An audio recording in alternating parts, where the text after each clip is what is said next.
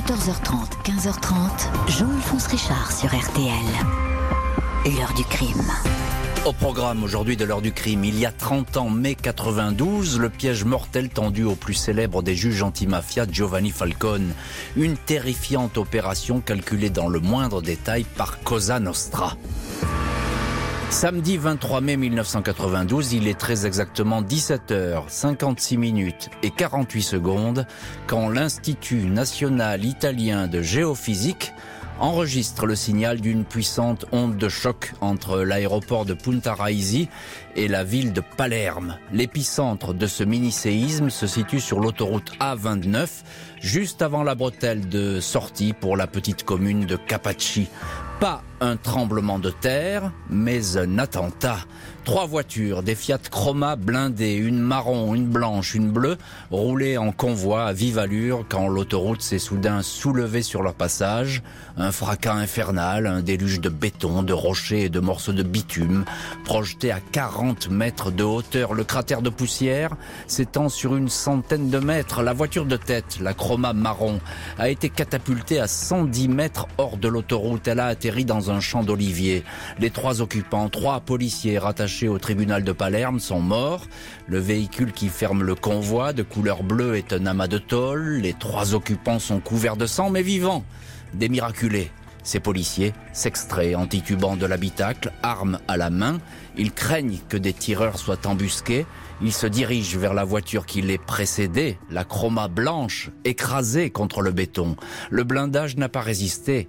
Le juge Giovanni Falcone avait insisté pour prendre le volant. Il a été projeté à travers le pare-brise, tout comme son épouse, la magistrate Francesca Morvillo, installée à la place passager. Le chauffeur habituel, qui avait dû prendre euh, place à l'arrière, est blessé.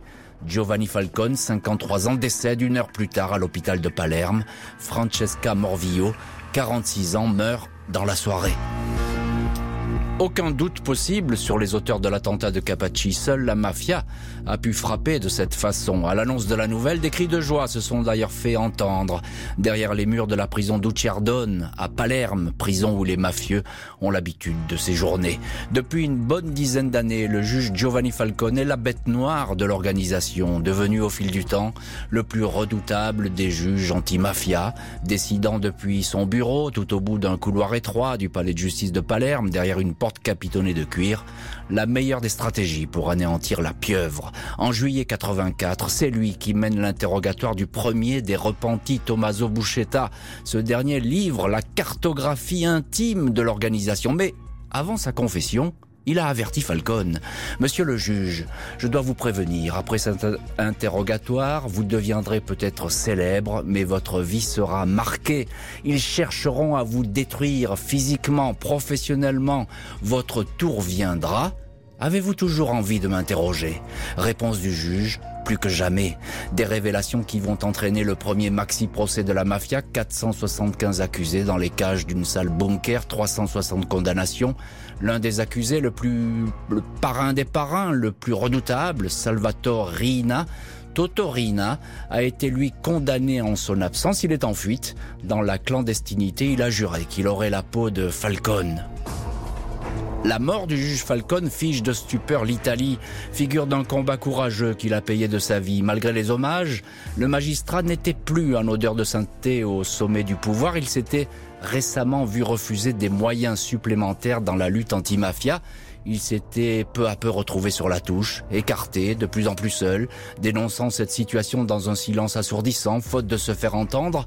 Il avait demandé sa mutation. 13 mars 91, il est nommé directeur des affaires pénales au ministère de la Justice à Rome.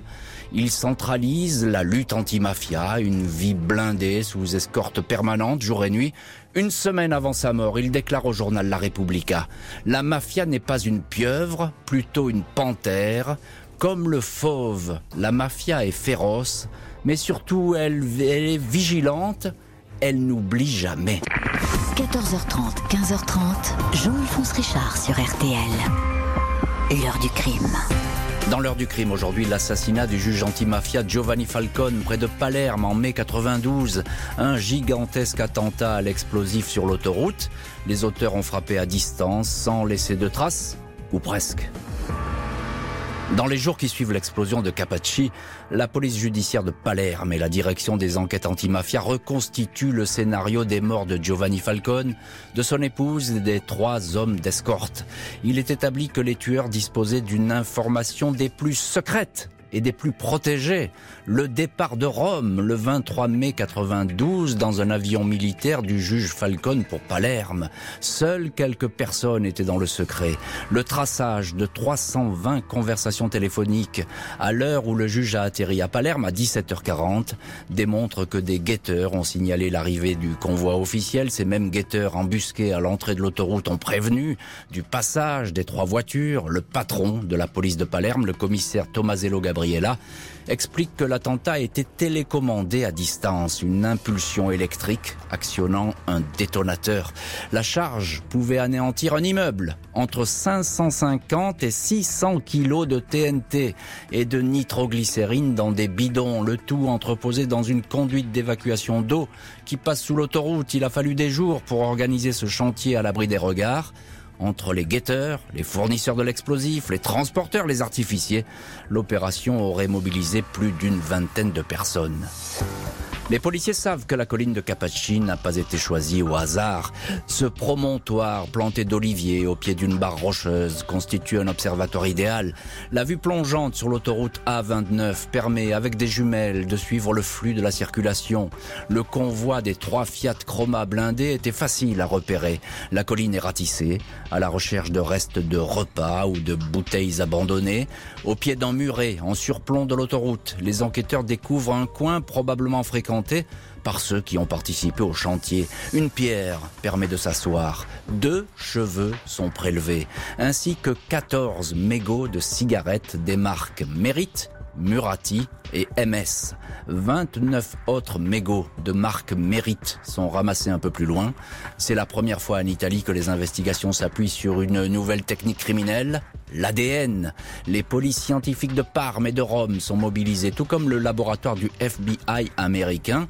Des ADN masculins sont retrouvés sur les mégots, mais impossible de les comparer à qui que ce soit. Aucun fichier n'existe. Hiver 1993, huit mois après l'attentat, un renseignement livre quelques noms. Trois individus sont alors placés sur écoute. Des hommes qui évoquent souvent l'explosion. Ils sont arrêtés. Les ADN de Santino Di Matteo et Gioacchino La Barbera matchent avec les traces retrouvées sur les mégots. Ces hommes, au service du clan Corleone, dirigé par Salvatore Rina, acceptent de collaborer. Ils obtiennent le statut de repenti. Santino Di Matteo va le payer cher. Huit mois plus tard, son fils de 12 ans est enlevé par de faux policiers, retenu en otage pendant 779 jours afin que son père revienne sur ses déclarations sans succès. L'enfant sera étranglé, son corps jeté dans un bain d'acide. Les confidences des repentis mènent à celui qui a déclenché l'explosion, l'artificier Giovanni Brusca, en fuite depuis des années, un très proche du boss, Totorina. L'artificier a testé l'explosif un mois avant l'attentat.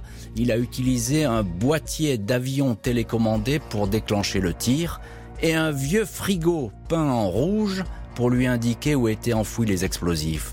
Les 13 bidons de TNT avaient été installés dans la soirée du 8 mai, acheminés un à un sur un skateboard dans la canalisation. 14h30, 15h30, Jean-Alphonse Richard sur RTL. L'heure du crime. Monsieur l'avocat, je n'ai jamais fréquenté d'association criminelle, je ne connais pas. Non, la question c'est, avez-vous entendu parler de Cosa Nostra? Ah, excusez-moi, non, jamais entendu parler. Heure du crime consacrée aujourd'hui à la mort du juge antimafia Giovanni Falcone il y a 30 ans. En mai 92 à Palerme, le commanditaire n'est autre que le plus puissant parrain de Cosa Nostra. Huit mois après l'attentat, il est arrêté. Vendredi 15 janvier 1993, 8h28 du matin, centre de Palerme, une équipe de carabiniers attachés aux opérations spéciales intercepte une camionnette avec deux hommes à bord. Le chauffeur est le dénommé Salvatore Biondino, un homme de main lié à la mafia. Le passager, lunettes de vue, portant un costume marron élimé, souriant et poli, ne décline pas tout de suite son identité. Il indique être un simple comptable et ne pas comprendre ce qu'on lui veut. Il s'agit de Salvatore Rina, Totorina, surnommé Il Corto, le courteau à cause de sa petite taille en mètre 58, ou encore la Belva, le fauve, en raison de sa cruauté. Cela faisait 23 ans, 16 mois et 8 jours qu'il était officiellement en fuite, recherché pour une interminable série de meurtres, plus d'une centaine. Fait plus que surprenant, Totorina se cachait à peine. Il avait pignon sur rue à Palerme. 18 jours après l'arrestation, la police perquisitionne son appartement au numéro 54 de la rue Bernini. Tout a été nettoyé à la javel, l'aspirateur a été passé, quelques murs repeints et le coffre vidé. En prison, Totorina continue à raconter qu'il ne savait pas qu'on le recherchait. La colline de Capacci, il n'y a jamais mis les pieds.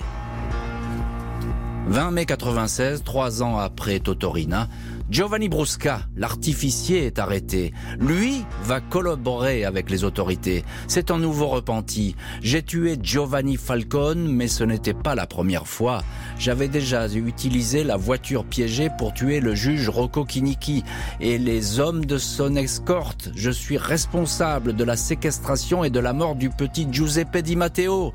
J'ai commis et ordonné personnellement plus de 150 crimes. Encore aujourd'hui, je n'arrive pas à me rappeler un par un de tous les noms de ceux que j'ai tués, déclare sans trembler Brusca devant les enquêteurs et les juges. 14h30, 15h30, Jean-Alphonse Richard sur RTL. L'heure du crime. Dans l'heure du crime aujourd'hui, l'assassinat du juge antimafia Giovanni Falcone en mai 92 à Palerme. Trois ans plus tard, le procès des auteurs s'ouvre avec en vedette le boss de Cosa Nostra en personne. 19 avril 1995, le président de la cour d'assises de Caltanissetta déclare ouvert le procès de l'attentat de Capacci. 41 accusés protégés derrière des cages et 680 témoins convoqués. Un seul homme retient pourtant l'attention, Totorina, présenté comme le boss tout-puissant de Cosa Nostra. Jamais un parrain ne s'est attaqué aussi frontalement à l'État italien. On lui attribue la mort de Giovanni Falcone, mais aussi celle de deux autres magistrats antimafia, Rocco Chinici et Paolo Borsellino. Face à la cour, Rina, chemise et costume vert pâle, fait figure de vieux monsieur, poli et docile. Il répond à s'énerver aux questions, mais se dérobe sans cesse. Cosa Nostra? Non, je ne connais pas, va-t-il répéter pendant des semaines et des semaines. Même si Totorina ne dit rien, les repentis parlent pour lui. Arrêté l'année suivante, l'artificier Giovanni Brusca, physique trapu, cheveux frisés et barbe, est un témoin précieux. Même s'il a fait le job, il raconte n'avoir jamais compris pourquoi Cosa Nostra et Rina avaient décidé de la mort du juge Falcone. Je continue à ne pas comprendre aujourd'hui encore. J'ai été un robot au service du mal parce que je croyais en Salvatore Rina et parce que pour moi, Cosa Nostra était une institution que je respectais. Brusca est condamné à 26 ans de détention, Totorina lui écope de la perpétuité. Au total, au fil de multiples procès qui vont s'échelonner sur 13 ans, le boss sera condamné pour plus de 100 homicides. 25 ans après l'attentat de Capacci, Rina, 87 ans, rend son dernier souffle à la prison hôpital de Parme. 14h30, 15h30, Jean-Alphonse Richard sur RTL. L'heure du crime. Dans l'heure du crime, l'enquête sur l'assassinat du plus célèbre des juges antimafia, Giovanni Falcone, en mai 92, 30 ans plus tard, des dizaines de condamnations, l'arrestation du parrain Totorina n'ont pas apaisé les mémoires. 1er juin 2021, l'annonce de la libération anticipée de Giovanni Brusca, l'homme qui avait déclenché la charge explosive destinée à tuer le juge Falcone, suscite une vague de protestations. Giuseppe Costanza, le fidèle chauffeur du magistrat, miraculé dans l'attentat, évoque une offense faite aux personnes qui sont mortes dans le massacre. Ni Falcone, ni sa sœur, ni sa femme, ni les garçons de l'escorte ne pourront jamais revenir à la vie. Cette libération est inacceptable. On aurait dû jeter les clés de la prison, dit-il. Mais rien n'y fait. L'artificier, surnommé Los Cana Christiani, le massacreur, est libéré pour bonne conduite après 25 ans passés derrière les barreaux de la prison romaine de Rebibia bénéficiant de son statut de repenti et collaborateur de justice. L'heure du crime, présenté par Jean-Alphonse Richard sur RTL.